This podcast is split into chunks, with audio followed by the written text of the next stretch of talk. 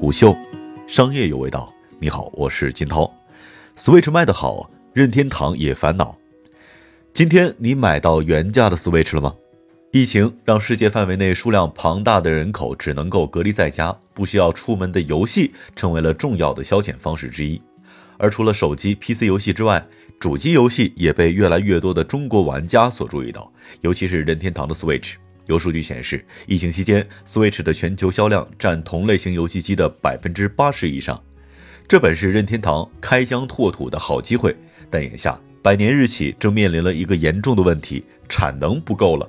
Switch 主机官方建议零售价为二百九十九点九九美元，折合人民币约为两千一百一十三元。但由于供需的问题，一机难求，在淘宝等渠道，非国行续航增强版的 Switch 甚至一度卖到了三千五百元以上的价格。这对于一个已经推出超过三年时间的产品来说是非常反常的。缺货问题短时间内似乎无法解决。发布已经有三年的 Switch，其销量已经迎来了第二春。疫情催生的宅经济以及集合吧、动物森友会这样的现象级游戏的发售，让 Switch 的需求激增。任天堂曾经披露，截至二零一九年十二月末，Switch 主机累计销售了五千两百四十八万台。一月三十号，任天堂在新闻发布会上披露，将二零二零年三月期的业绩预测进行了百分之八的上调。Switch 销售预期从原来的一千八百万台增加到了一千九百五十万台，游戏的销量预测也从一点二五亿份增加到了一点四亿份。但预期如此，销量是否能够跟得上还存疑，供应链短时间内还无法应对这样需求的增长。一般来说，在精细化生产的体系之下，品牌给供应商下单的量都是经过严密测算的，目的就是为了实现一个相对健康的出货状态，也就是既不会缺货严重，又不会积压库存。而二零一九财年，Switch 销量曾经出现了同比衰退的情况，新机 Switch Lite 的首发销量也不及预期。在此番背景之下，任天堂判断 Switch 市场已经趋于饱和，开始进入了平稳期。对于供应链下单数量也开始趋于保守。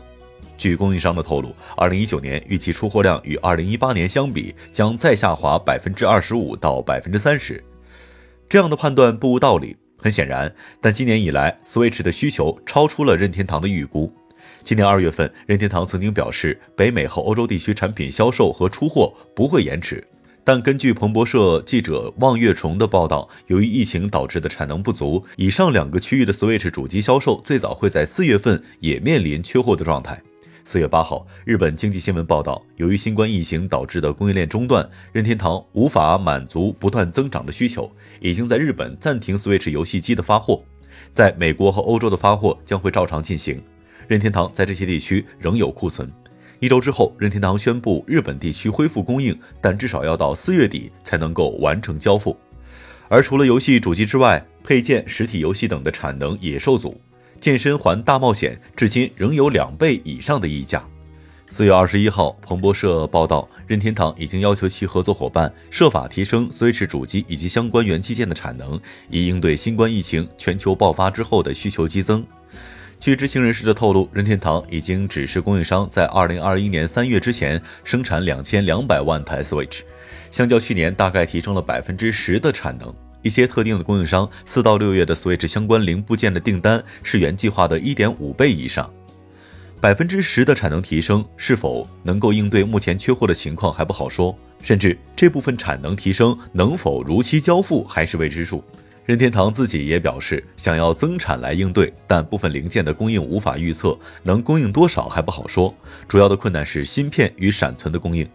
目前，Switch 最大的代工厂是富士康，工厂集中在中国大陆地区，百分之九十的产能来自这里。不过，由于受到贸易战的影响，二零一九年中有消息显示，任天堂计划将少部分输往美国的游戏机产线迁移至越南，从六月起开始量产。二零一九年，越南的组装线产能不大。预期占比仅有百分之二十左右，但这被视为分散供应链的积极信号。但组装已经是最后一个环节，CPU、屏幕、闪存、电路板、控制器、传感器等任何一个核心的元器件都会短缺，都会对产能造成影响。彭博的报道就显示，任天堂在越南组装工厂的产量正在受到中国的部分零部件供应商的影响。Switch 各个核心部件供应商分散全球，比如处理器来自于英伟达定制的系统芯片。屏幕来自于日本的 JDI，柔性电路板来自于香港，而眼下全球应对疫情的各国状况各有不同，很难做到百分之百全线同步复工。任何一环的短缺都会影响到最终的整机生产。而全球生产都紧缺的情况之下，Switch 还要面临和其他产品争抢供应商产能的问题。比如市场更大的智能手机，显然在供应链有着更高的话语权，供应商也都会优先选择。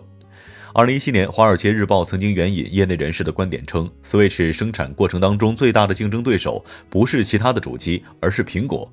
闪存芯片、屏幕以及精细的振动传感器等等，任天堂都要与苹果争夺产能。而行业人士普遍认为，与任天堂争夺订单的对手们，通常都可以提供比任天堂更好的条件，也拥有更多的订单数。而如果任天堂效仿对手增加支出下更多的订单，或是给供应链更多的让利，那么 Switch 的成本就会上升。虽然主机市场主要营收是来自于游戏，但任天堂高层曾经表示不想亏本出售 Switch。二零一九年主机游戏市场的价值为四百五十三亿美元，与智能手机市场有着数量级的差距。Switch 首发之际就面临着严重的缺货问题。在日本首发期内，购机需要排队抽签，中签率只有百分之十。就连知名游戏制作人神谷英树也曾经在推特上分享过自己排了半天的队，结果还是没买到机器的经历。任天堂更为突出的还是引领业界的游戏设计理念，在供应链上面对的挑战与问题，多年来并没有得到妥善的解决。二零一七年，当时还任任天堂北美区总裁的雷吉在接受采访时，对于 Switch 首发的缺货情况表示，任天堂在供应链上遇到了一些问题，甚至直言有时我们弄错了。疫情笼罩下的制造业步履维艰，在狼多肉少的情况之下，主机市场的声量显然不会太高。除了 Switch 之外，今年计划发布的次世代主机 PS 五和 Xbox Series X 也面临着产能不足、延迟发售的困难。可能很长的一段时间之内，Switch 的紧俏都会是常态。